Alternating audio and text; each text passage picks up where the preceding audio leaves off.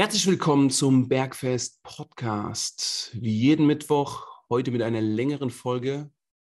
Heute werden wir uns mit dem Thema beschäftigen, dass die Menschen immer an uns adressieren. Wir werden nämlich oft von den Menschen, mit denen wir zusammenarbeiten, gefragt, ob wir in unserem Alltag der Sünde und all den Verführungen, die gegen den Fortschritt in Performance, Training, Ernährung und Regeneration gehen, standhalten.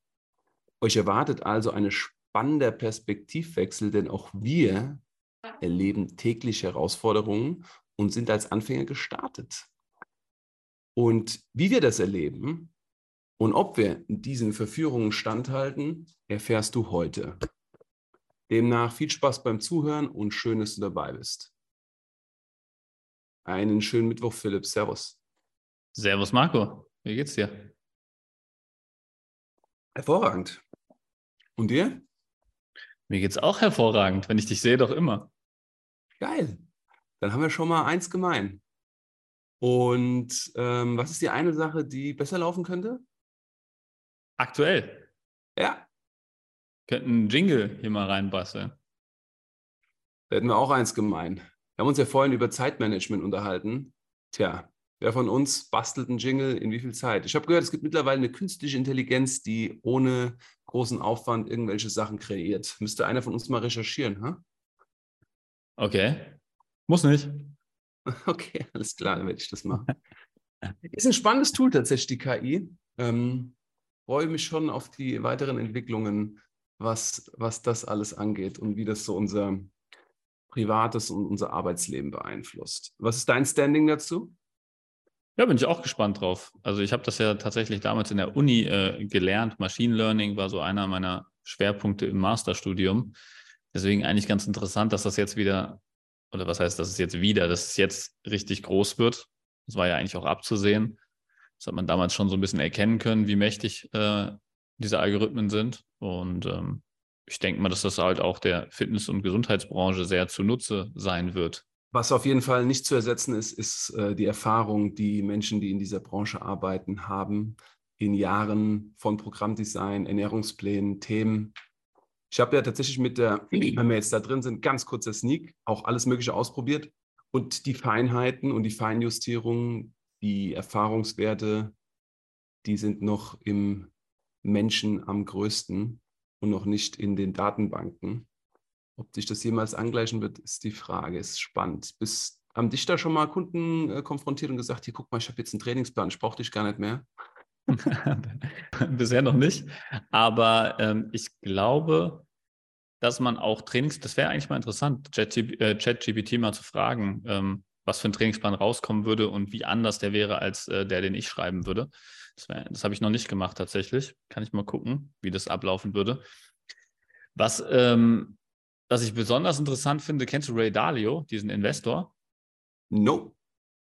Der hat auch ähm, ein interessantes Buch geschrieben über seine Prinzipien und der nutzt schon ähm, seit Ewigkeiten, nutzt der Maschinen, ähm, um seine Denkprozesse parallel abzubilden und dann seine eigene Entscheidung und äh, die Maschinenentscheidung miteinander zu vergleichen und dann beide Möglichkeiten für seine Entscheidung zu nutzen. Ist ein cooles Tool ist letzt, klingt total verrückt, aber ist letzten Endes wie, hey, ich recherchiere und lese und hole Informationen rein im Gespräch und dann entscheide ich halt einfach auf eine effizientere Art und Weise. Ja. Na gut, eine, eine Maschine kann halt viel mehr Daten als du auf einen Schlag verarbeiten. Und deswegen, äh, glaube ich, haben Maschinen eine gewisse Berechtigung, also haben gewisse Stärken, die die Menschen nicht haben. Und deswegen kann der Mensch sich das auch gut zunutze machen. Aber natürlich gibt es auch Sachen aktuell noch, die eine Maschine nicht kann, die der Mensch kann. Und deswegen ist, glaube ich, die Interaktion aus beidem und Zusammenarbeit ähm, sehr mächtig, aber beides so alleine für sich nicht so mächtig. Ich meine, die Leute sagen ja auch immer zu dir, du bist so eine Maschine und ähm, fragen dich so, kann eine Maschine auch schwach sein? Hat die auch Fehler? Frisst du wenn du samstags mit drei Bier in der Kneipe sitzt, dann auch dann dein Schnitzel mit Pommes und haust dir danach noch eine halbe Packung Ben Jerry's rein oder? Die erste Frage wäre ja erstmal, sitzt du überhaupt äh, samstags mit drei Bier in der Kneipe? Also ich sitze ab und zu schon mal gerne in der Kneipe. Ich habe ja so einen Bar-Background aus der Uni, 15 Jahre Gastronomie. Ich liebe ja das Nachtleben.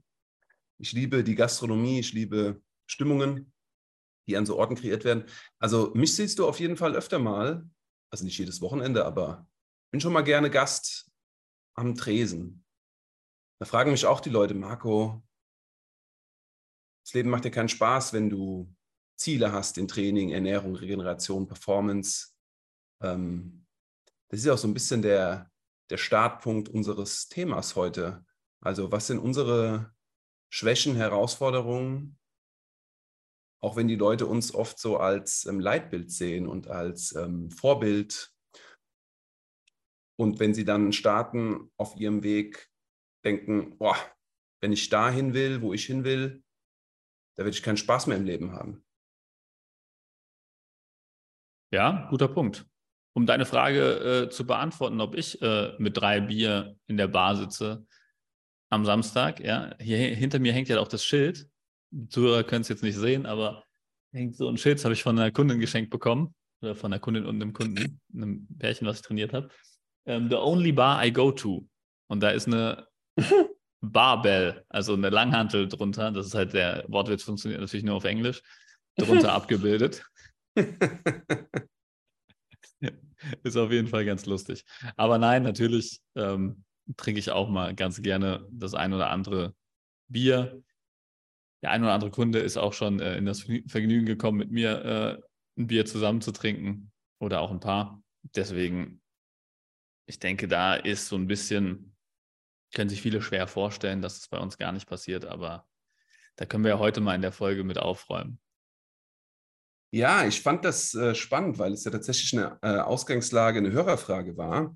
Mhm. Und die Frage war, ob wir diesen ganzen Sünden und Versuchungen nicht standhalten können oder ob wir das ausblenden, ob wir ihnen standhalten können, ob wir ihn nicht standhalten, ob wir das ausblenden können, wie wir da vorgehen. Und nee, die, Frage war noch, die Frage war noch krasser eigentlich. Die Frage war, ob wir das überhaupt noch sehen. Sehen wir die ganzen bösen Lebensmittel, sowas wie Schnitzel und Pommes, ähm, irgendwelche ungesunden Sachen, die nicht von Vorteil für unsere, unser Training, unsere Ernährung, unsere Fitness, unsere Gesundheit sind, sehen wir die überhaupt noch? Oder ist es komplett ausgeblendet in unserem Leben? Das war die, das war die Hörerfrage eigentlich. Ja, und auf die werden wir eingehen und ich finde ziemlich gut. Und Philipp und ich haben sich überlegt, dass wir über Ernährung, über Training und Erholung sprechen. Jeder macht einen Punkt was ihn in seiner Laufbahn als Sportler und Trainer auch und jetzt auch fordert und fördert. Und dann würde ich sagen, fangen wir mit dem Essen an, oder? Wenn das ja. die Hörerfrage war. Klar. Erzähl mal, Marco.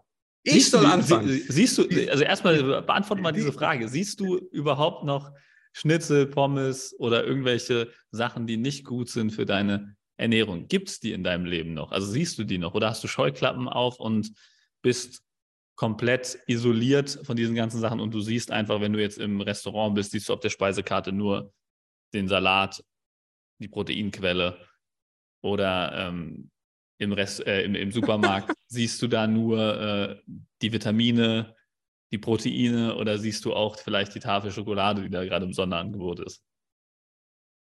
Ich überlege jetzt gerade diese Maschine, die durch den Laden läuft und alles scannt, so wie die KI. wie der Terminator. Genau, und einfach nur zum roten Auge. terminieren. Ja.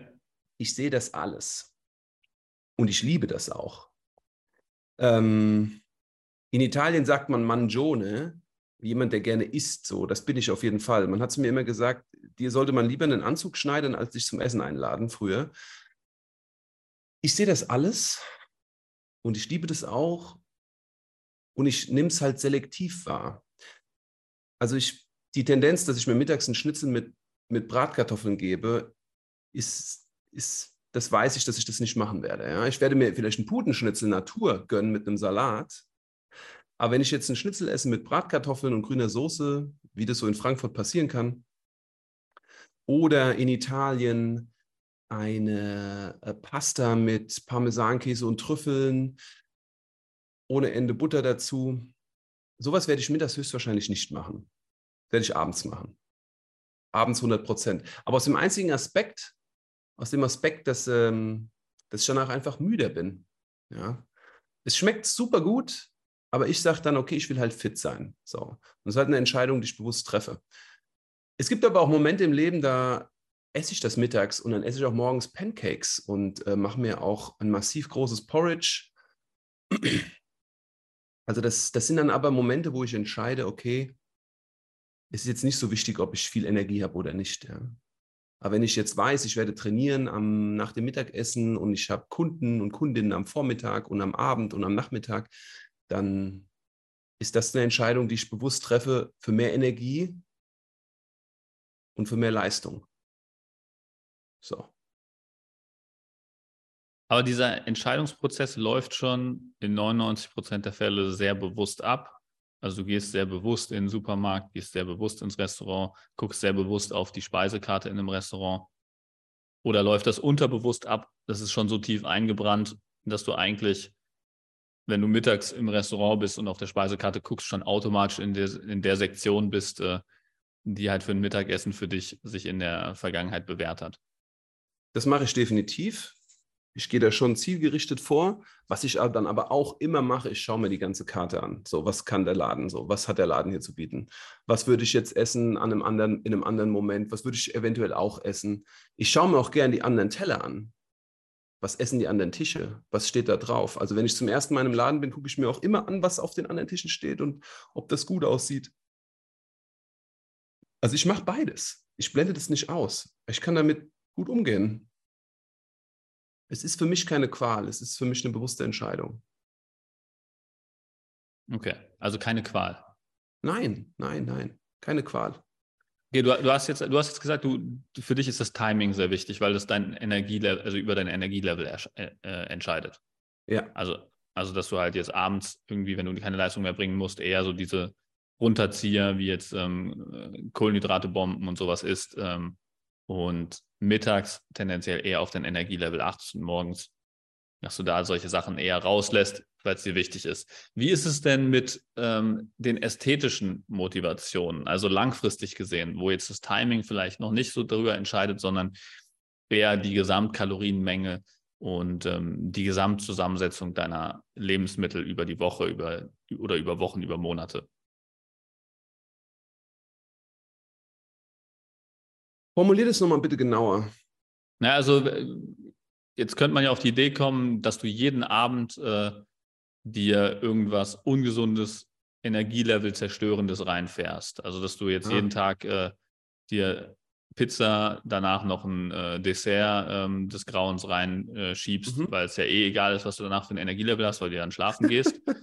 und dann sammelst du da aber Kalorien ähm, in rauen Mengen an, weil du halt jeden ja. Abend dir, keine Ahnung, 1000 bis 1500 für eine Pizza und dann äh, noch ein Dessert für 500 bis 1000 Kalorien äh, rein. Ja. Und dann hast du eigentlich im Prinzip deinen Tagesbedarf beim Abendessen schon gedeckt und da kommen dann halt noch Frühstück und Mittagessen dazu und dann wirst du immer schwerer und schwerer und ähm, dein Sixpack verabschiedet sich langsam. Also die krassen Eskapaden abends finden bei mir jetzt nicht statt. Ne? Also in der Regel ist es Abendessen, die Hälfte des Tellers besteht aus Proteinquelle, Fisch, Fleisch, vegan. Ähm, die andere Hälfte besteht aus Gemüse. Dann sind Kohlenhydrate dabei, primär glutenfrei, Kartoffeln, Reis, glutenfreie Pasta. Ab und zu ist auch mal eine Pasta dabei, die Gluten hat. Aber ich versuche es schon zu vermeiden. Ich esse in der Regel eigentlich immer etwas Süßes hinterher. Es ist aber etwas Süßes, was jetzt nicht unbedingt sehr zuckerlastig ist. Also jetzt nicht jeden Abend ein Kuchen und auch nicht jeden Abend ein Eis, aber ich mache mir in der Regel irgendwie eine Form von Milchspeise, eine Form von bisschen Porridge, bisschen Obst, einfach um einen süßen Abschluss zu haben. Ähm, verfeinere das mit Aminosäuren und Proteinen ähm, oder auch nicht. Alles ist schon so, ein, so eine Gewohnheit, die mir auch gut tut, die mir Spaß macht und Freude macht, vor allem an Trainingstagen. Da ist es dann noch ein bisschen größer und mehr, einfach weil der Appetit größer ist. Ich folge dann einfach auch dem Appetit. Und es gibt auch Tage, wo es eine Pizza ist, wo es eine Pasta ist, wo es eine Pizza ohne Pasta ist und ein Tiramisu, eine Panna Cotta. Ähm, das gibt es auch alles, ja. Aber es ist halt nicht jetzt jeden Tag so. Und damit fahre ich in ernährungstechnischer Sicht gut. Jetzt würde ich fast noch meine größten Herausforderungen in Sachen Ernährung von früher und von heute hier vortragen, aber wie ist es für dich? Jetzt hatten wir ja schon Restaurant, Abend und Mittagessen. Siehst du das anders? Wie fühlst du das in Bezug auf Essen? Mit deinen Zielen zählst du Kalorien? Jeder, der dich kennenlernt, weiß, dass du das Phasenweise. krasses Tool hast. Wie ist das bei dir? Phasenweise ähm, zähle ich Kalorien auf jeden Fall. Also wenn ich irgendein äh, Gewichtsziel habe, ob es abnehmen oder zunehmen ist, ähm, dann immer tracken, weil es halt der einfachste messbare Weg ist, der ganz einfach Klarheit schafft und Erkenntnisse, was man an, anpassen muss und so weiter. Also da auf jeden Fall ist Kalorientracken schon ähm, der heilige Gral, wenn man es so will, wenn man es richtig macht. Mhm. Habe ich ja schon ein paar Mal in den unterschiedlichen Podcast-Folgen erklärt, wie man das richtig macht ähm, und wie man es nicht machen sollte. Ähm, aber zu der Thematik, ob ich jetzt zum Beispiel Schnitzel und Pommes sehe und so diese ganzen Sachen, da muss ich ganz klar sagen, ich weiß ganz genau, welche Sachen es mir wert sind und welche Sachen nicht. Und ich bin auch bereit, ein angebissenes Stück Kuchen wegzulegen, wenn es scheiße schmeckt. Also, oder wenn es nicht geil schmeckt einfach. Also ich mhm. bin nicht der Typ, der in, ähm, also wenn jetzt zum Beispiel irgendjemand einen Kuchen extra für mich gebacken hat oder sowas, dann sage ich nicht so, nee, ich esse grundsätzlich keine Süßigkeiten, deswegen esse ich das nicht. Mhm. Sondern wenn das so aussieht, als ob das was für mich ist, also als ob mir das schmecken könnte, dann probiere ich das auf jeden Fall. Und wenn das richtig geil schmeckt, dann haue ich mir das auch rein. Aber wenn das nicht richtig geil schmeckt und einfach nur aus Zucker ähm, und sonstigem Kram besteht, dann esse ich es nicht. Mhm. Und das war für mich so ein, ein wichtiger Gamechanger, dass ich halt nicht einfach jede Form von Süßigkeiten in mich reinstopfe, nur weil ich äh, Bock auf was Süßes gerade habe, sondern dass ich halt wirklich eine Entscheidung treffe, ist das eine Sache, die es mir wert ist, diese leeren Kalorien in mich reinzublasen oder auch das Energielevel, was danach sinkt und ähm, alle negativen Konsequenzen, die damit kommen, ist es mir das wert oder ist es mir das nicht wert? Und das ist mhm. bei ganz wenigen Sachen so. Also ich habe sehr wenige Lieblingssüßigkeiten, die ich echt sehr, sehr gerne esse, wo ich immer gerne dafür bereit bin, ähm, ein paar Kalorien extra ähm, mir reinzuholen, aber das sind wirklich sehr wenige Sachen. Und deswegen kann ich auch zu vielen Sachen einfach Nein sagen. Weil ich mhm. weiß dann, dass, dass so ein, keine Ahnung, Doppelkeks oder ein Oreo-Keks oder das sind alles nicht so meine, meine Lieblingssüßigkeiten. Da kann ich ganz easy Nein zu sagen, weil ich weiß, es schmeckt nicht so geil. Ja. Und, und genauso ist es mit, den, mit Chips oder mit äh, Schnitzel zum Beispiel. Ist okay, aber das ist jetzt nicht irgendwie was Überragendes oder sowas. Ja. Also es mhm. ist nichts, wo ich für sterben würde, für ein, für ein geiles Schnitzel oder sowas. Mhm, also mhm. ähm, da muss ich sagen, gibt es andere Sachen, die wesentlich geiler sind. Und mhm. Deswegen dementsprechend fällt es mir jetzt auch nicht schwer. Ähm, also ich finde ein Steak wesentlich geiler als ein Schnitzel zum Beispiel. Deswegen ähm, mhm. würde ich jetzt, wenn ich auf der Karte die Wahl habe zwischen Schnitzel und Steak, würde ich mich immer für Steak entscheiden. Mhm. Ja, aber da zum Beispiel ist es so, ich esse sehr gerne fettige Steaks. Also bin eher der Ribeye-Typ als der Filet-Typ. Und das ist auch ein Kompromiss, den ich ähm, bewusst eingehe, wo ich weiß, ich habe dann doppelt so viele Kalorien über das Steak, aber das ist mir wert. Gute Punkte. Was mir an diesem Punkt sehr gefällt und was ich nochmal hervorheben möchte, ist die Qualität im Essen. In dem Moment, wo wir anfangen, Ernährung verstehen zu wollen, uns mit Inhalten auseinandersetzen, fangen wir auch an, Essen wertzuschätzen. Und in dem Moment, wo wir dann vielleicht mal was selber zubereiten und Qualitätsunterschiede feststellen, wird uns klar, dass, wie du sagst, bestimmte Dinge es nicht wert sind. Also diese ganzen eingepackten, ready-to-eat Süßigkeiten, die es so gibt im Supermarkt. Diese ganzen Kekskombinationen. Wenn wir uns da mal die Inhaltsstoffe anschauen, es ist alles das Gleiche, bloß mit unterschiedlichen Aromen. Und da bin ich zum Beispiel jemand, das, das catcht mich auch überhaupt nicht, aber ich gehe sehr gerne in eine gute Patisserie oder in eine gute Konditorei und probiere da das Portfolio aus. Also zum Beispiel hier jetzt gerade auf den Kanaren gibt es eine französische Bäckerei, die heißt La Paneteca.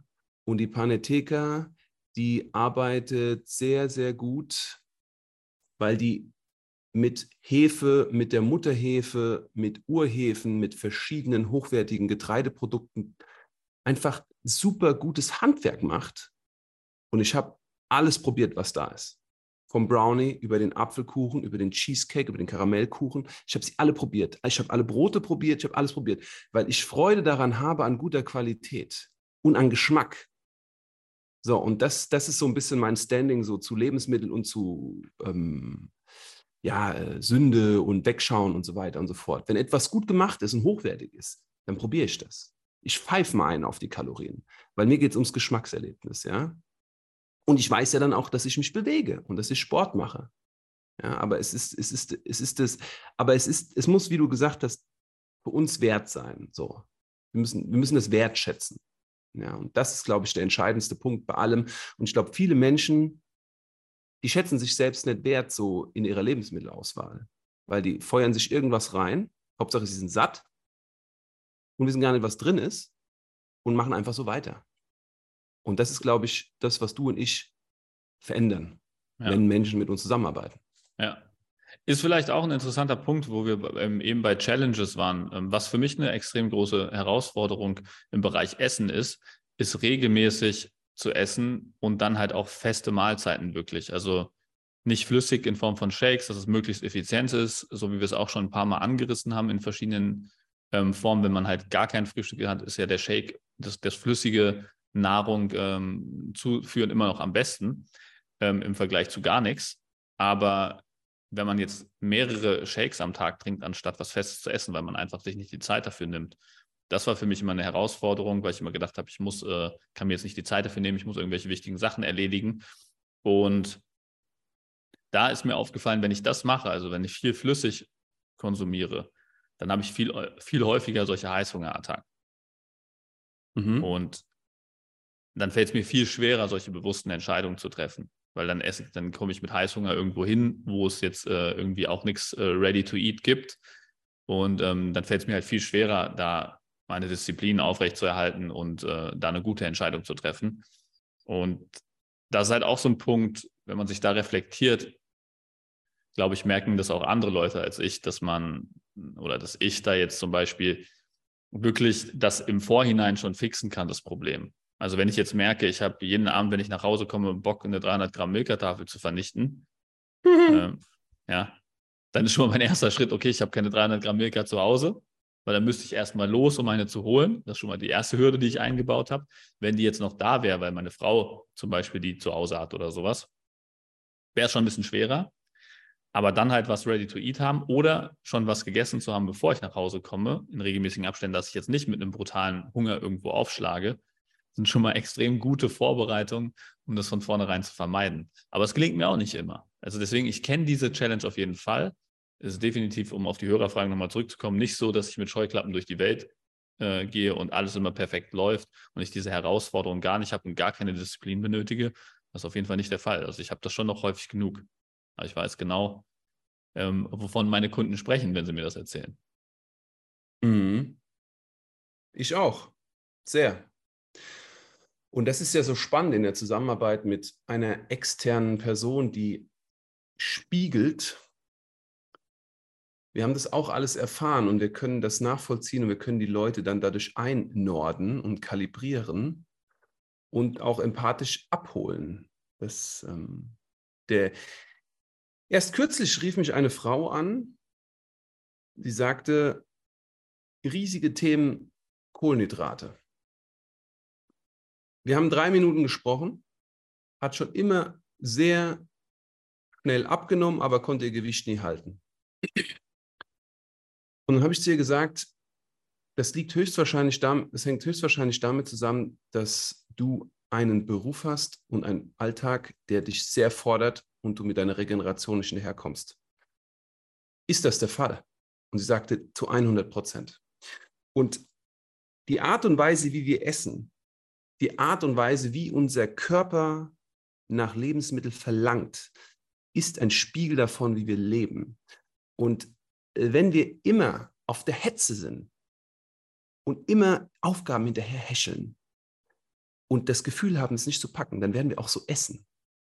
Und, und das bedingt sich gegenseitig. Also wenn wir aber Regelmäßigkeit bekommen in der Einnahme von den Nährstoffen und den Lebensmitteln, dann kriegen wir auch eine Regelmäßigkeit in unserem Alltag und dann fahren wir runter und dann werden wir entspannter und besonnener, so wie du das gerade erzählt hast. Dann sind wir nicht mehr hangry, sondern dann sind wir entweder wütend oder hungrig. Aber wir können das unterteilen, ja, und können uns bewusst dafür entscheiden. Und ja. ich hatte auch immer das Thema, nicht ausreichend zu essen für die Aktivität, die ich in meinem Leben hatte. In der Studienzeit, als, als Judokämpfer, im Nachtleben arbeitender, trainierender, also so viele verschiedene Anforderungen an meinen Körper, einfach viel zu wenig gegessen und viel zu selten gegessen. So. Aber ich war einfach Hölle aktiv. Ja, ich hatte bestimmt 15 Stunden Bewegung die Woche, aktiv durch Sport und dann noch hier zweimal in der Woche in der Nacht arbeiten und dann noch studieren. Also einfach ein höchst aktiver Alltag von 24-7. So. War auch nie ausreichend Essen. Da habe ich auch, ich kann mich erinnern, mittags in der Uni, da gab es so einen Laden, der hat geile Burger gemacht. Und dann gab es zwei Double Cheeseburger, Pommes, Rot-Weiß, Curry und eine Zitroneneistee. Geiles Mittagessen.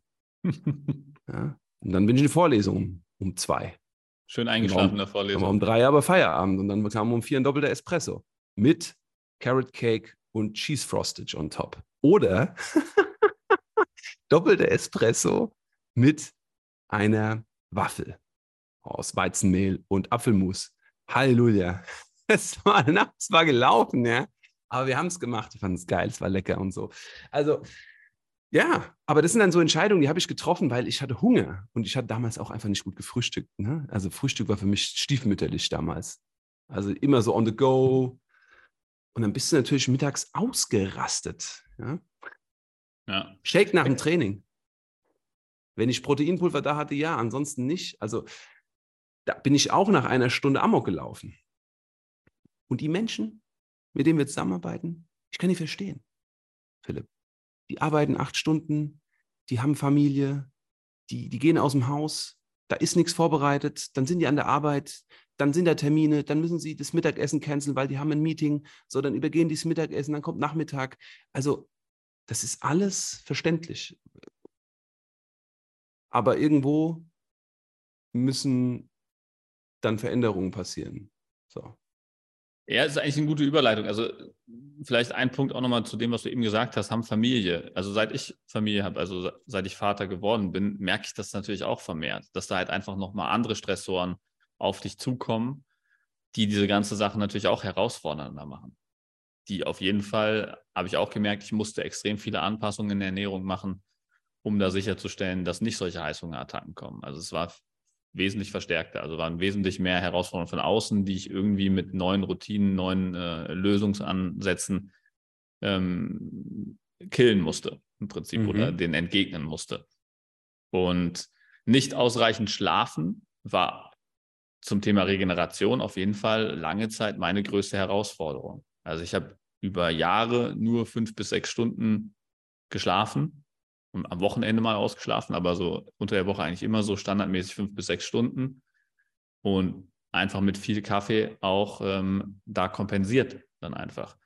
Und das nehme ich ja jetzt eigentlich seit diesem Jahr jetzt erst in Angriff, dass ich wirklich acht Stunden schlafe pro Nacht. Also dass das halt mein, mein neuer Standard ist und dass nur ganz selten davon abgewichen wird, in Ausnahmefällen, wenn es nicht anders geht. Aber dann ist es trotzdem keine fünf oder sechs Stunden, sondern halt siebeneinhalb oder so.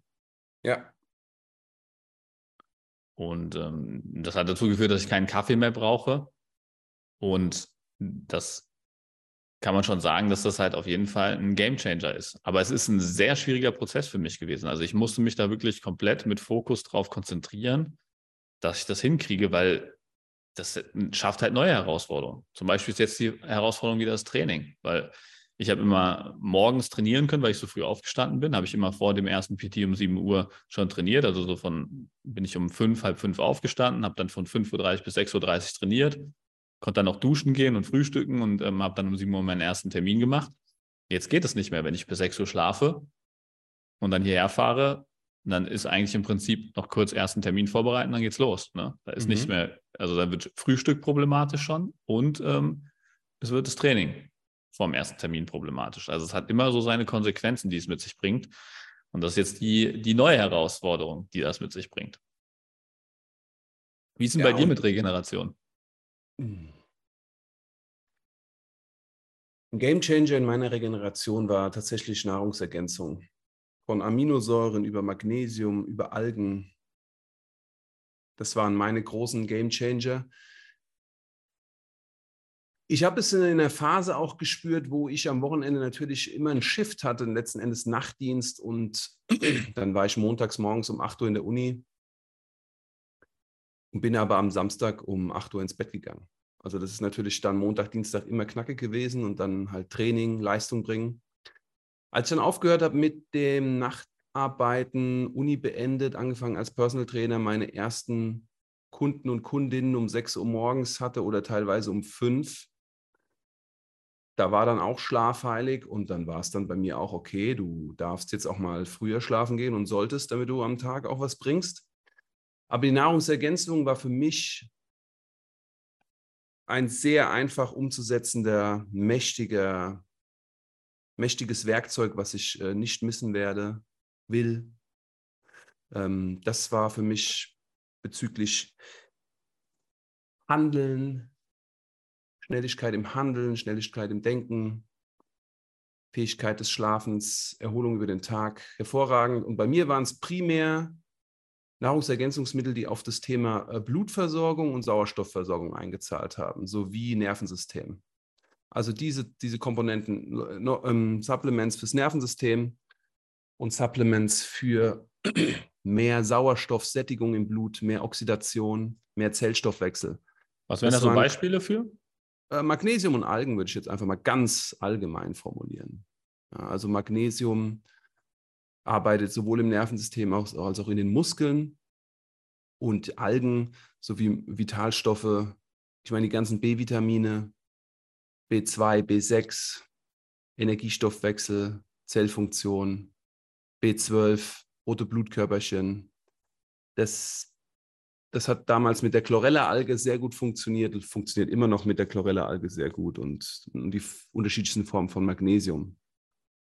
Ja. Und Training war für mich auch sehr herausfordernd, weil ich auch einfach random trainiert habe mit ein bisschen Plan, aber dann wirklich progressiv zu trainieren, den Anspruch zu haben, jedes Training sich zu verbessern und dann, wenn es eine, wenn es ein Plateau gibt und keinen Fortschritt mehr, das Training zu variieren das sind auch Dinge, die ich gelernt habe, indem ich mit anderen Trainern zusammengearbeitet habe, indem ich mich habe coachen lassen, indem ich mit anderen Leuten zusammen trainiert habe.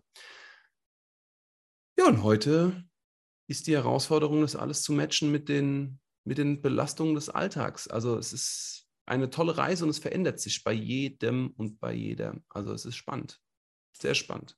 So was war es auch du, bei mir. Was, was würdest du sagen, war ähm, bezüglich Training jetzt wirklich dein, ähm, deine größte Herausforderung bisher? Hm, das ist jetzt noch sehr allgemein. Was meinst du? Übung oder Training, trainieren also, als. Was dich in deinem ganzen Leben bisher am meisten herausgefordert hat, ähm, um im Bereich Training Fortschritte zu machen oder also um diesen Bereich Training herum? Was war da deine größte Challenge bisher? Das Verhältnis zwischen Belastung und Erholung. Weil es gab Phasen, da habe ich achtmal die Woche trainiert, Kraft viermal, am, viermal die Woche, zweimal am Tag. Und es gab Phasen, da bin ich ins Fitnessstudio gegangen und habe gesehen, wie die Leute vor den Spiegeln stehen und trainieren. Und ich konnte mich selber auch im Spiegel nicht anschauen. Also, weil es war, ich war drüber. War zu viel. Und dann gab es Phasen, da habe ich zweimal die Woche Ganzkörper trainiert und war viel draußen, war Klettern, habe Beachvolleyball gespielt. Jetzt aktuell trainiere ich auch zweimal die Woche. Und den Rest der Zeit bin ich auf dem Wasser und surfe wenn ich mich bewege.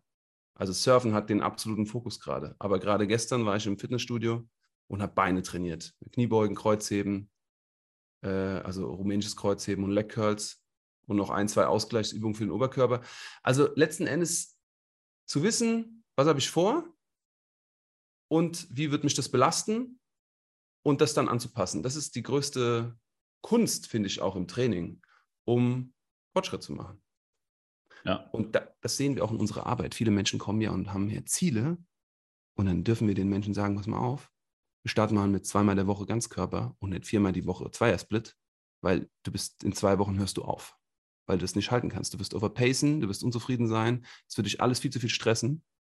Deshalb kriegen die meisten Leute bei mir auch ein Ganzkörperprogramm für die ersten drei Wochen, äh, für die ersten drei Phasen und danach fangen wir an, Körperregionen zu splitten, weil Menschen, vor allem wenn sie in etwas fremd sind, Dinge nicht gut einschätzen können. Ja. Wenn wir zum Beispiel investieren wollen an der Börse, ja, haben wir sehr wenig Erfahrung, gehe ich davon aus, also ich zumindest. Und werde mich definitiv dann in irgendeiner Form mit irgendjemandem besprechen, der 15, 20, 10 Jahre Erfahrung damit hat. Und mir dann eine bessere Perspektive aufzeigen kann, als die, die ich vielleicht wählen würde, wenn ich investiere. Ja, ja ist ein guter Punkt. Also das merke ich auch immer äh, in den Zeiten, wo ich mich nicht äh, coachen lasse im Bereich Training und so weiter. Weil was für mich die größten Challenges waren, war eigentlich im Prinzip dieses zu hart trainieren. Also ich habe immer zu nah am Muskelversagen trainiert. Also im Prinzip können wir da verweisen auf unsere Podcast-Folge Auslastung, auch wieder eine Trainingsparameter-Folge. Da äh, könnt ihr gerne nochmal reinhören, wenn das jetzt gar nichts ähm, euch sagt. Also im Prinzip ist das, beschreibt den Abstand zum Muskelversagen. Also wenn ihr jetzt einen Satz macht und ihr könntet maximal zehn Wiederholungen mit diesem Gewicht absolvieren, da würde absolut keine Elfte mehr gehen. Also wenn ihr die Elfte probieren würdet, würdet ihr unten liegen bleiben. Dann ähm, ist das eine Auslastung von 100 Prozent und ihr habt keine Wiederholung mehr im Tank. Ja? Also es ist keine Rep in Reserve, sagt man dazu, RIR. Ähm, also keine Wiederholung mehr in Reserve.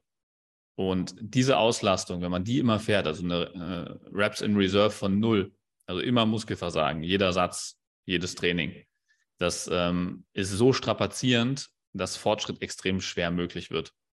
Und da halt die Auslastung ein bisschen größer zu wählen und dann ähm, zwei bis vier Reps in Reserve oder eins bis drei sowas in dem Dreh zu arbeiten, das hat äh, mein Training sehr progressiv gestaltet mit meinem äh, Calisthenics Coach damals. Und ähm, also diese Veränderung, das war auf jeden Fall ein Gamechanger für mich, was es dann auch wieder leichter macht zu regenerieren und was dir dann mhm. auch wieder dieses, was du eben angesprochen hast, dieses äh, Wechselspiel aus Regeneration und Trainingsbelastung deutlich besser zu strukturieren das war auf jeden Fall eine sehr große Challenge. Und was ich auch gut finde, ist halt dieser Zwang, wenn man mit jemandem zusammenarbeitet, sein Training zu dokumentieren und zu strukturieren. Ja, weil ein Coach kann dir nicht helfen, wenn du keine Daten lieferst, im Prinzip. Ja, klar, hier im Person Training können wir die Daten für unsere Kunden sammeln, aber Ernährung muss, müssen da Daten geliefert werden, weil da sind wir nicht bei jedem Essen dabei. Und je mehr Daten der Coach hat, desto mehr kann er dir helfen. Und alleine davon außen die Accountability zu haben, Daten zu sammeln, das zu dokumentieren, zu hinterfragen, zu reflektieren und dann zu optimieren, das ist so unheimlich wertvoll. Das merke ich immer wieder in den Zeiten, ähm, wo ich mich nicht coachen lasse. Sehr, sehr fairer und wichtiger Punkt, den Menschen, wenn sie mit einem Coaching starten, oft nicht bewusst sind. Aber das Dokumentieren von Trainingsleistung und Ernährung. Ernährung in Phasen, Trainingsleistung ständig, so mache ich es. Es sei denn, jemand braucht ein stärkeres Monitoring in Ernährung, dann kann es auch konstant sein. Ist entscheidend, um Datenlage zu haben, weil ja. 80 Prozent der Menschen trainieren einfach so in den Tag hinein. Und da frage ich mich so, wie viel, wie viel ist denen ihre Freizeit wert? Weil wenn jemand sechs bis acht Stunden die Woche im Fitnessstudio ist, ja, das sind am Ende des Monats ein Haufen Stunden und er weiß nicht, ob er fortschrittlich trainiert und er beschäftigt sich einfach nur. Ja, gut, dann, dann, dann ist es okay, dann hat er sich beschäftigt. Aber wenn er selber das Ziel hat, Fortschritt zu machen und dann keinen Fortschritt macht und sich dann auch noch frustriert, dann frage ich mich, warum er das macht im zweiten Monat. Das kannst du einen Monat machen, aber dann musst du mal im zweiten Monat anfangen, aufzuschreiben. ist auch ein wichtiger Punkt, finde ich, von außen, da den Spiegel vorgehalten zu bekommen, weil das merke ich auch immer. Man redet sich das dann, äh, man redet sich das dann schnell schön. Ah, ja, ist gar nicht so schlimm. Ähm, es geht ja voran. Ein bisschen was tut sich ja. Ähm, ich glaube, optisch hat sich ein bisschen was verändert. Ich glaube, äh, ein bisschen stärker bin ich doch geworden. Aber dieses, ich glaube, da hat sich was verändert, das ist äh, meistens sehr, sehr weit weg von der Realität. Und wenn man dann halt mal wirklich sich anschaut, okay, wie viel habe ich denn meine Benchmark-Übungen in der letzten Zeit verbessert? Wie viel Gewicht habe ich mich denn gesteigert? Wie viel Muskelmasse habe ich denn wirklich aufgebaut? Wie viel Körperfett habe ich verloren in der letzten Zeit? Und du merkst dann so, oh, da ist ja eigentlich gar nichts passiert. Also ich habe im Prinzip, obwohl ich gedacht habe, ich habe mich so hart gepusht, die ganze Zeit nur Erhaltung gemacht.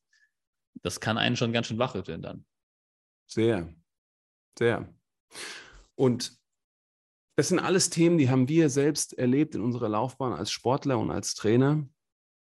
Und es sind alles Themen, die die Menschen, mit denen wir zusammenarbeiten, erleben in ihrer Laufbahn als Menschen, die was verändern wollen. Und das war ein sehr persönlicher und cooler Talk mit dir, Philipp. Die Zeit ist verflogen. Wir sind schon fast bei 40 Minuten. Wollen wir hier einen Punkt machen oder hast du noch was zuzuführen? Nö, würde ich sagen. Also waren ja drei, drei runde Punkte. Ähm, ich glaube, jeder hat seine Punkte, Challenges zu den Themen Ernährung, Regeneration, Training mal auf den Punkt gebracht. Kurz ein paar Anekdoten dazu erzählt. Ich glaube, auch jeder, der das jetzt hier hört, kann da vielleicht auch sich selbst vielleicht ein bisschen drin wiedererkennen und vielleicht was daraus mitnehmen. Und wenn euch das hier gefallen hat, oder ihr vielleicht Rückfragen dazu habt, gebt uns das gerne mal als Feedback ähm, und teilt das auch gerne an Leute, die, für die das auch interessant sein könnte. Yes. Und dann würden wir uns von euch verabschieden, noch eine solide Woche wünschen und euch einladen, am Samstag wieder einzuschalten für den kurzen Impuls, den sechs Minuten Impuls. Bis dahin eine wunderschöne Woche euch und Philipp, bleib weiterhin so stabil wie immer, du Maschine. du auch, mein Lieber. Mach's gut und auch an euch da draußen eine gute Woche. Ciao, ciao.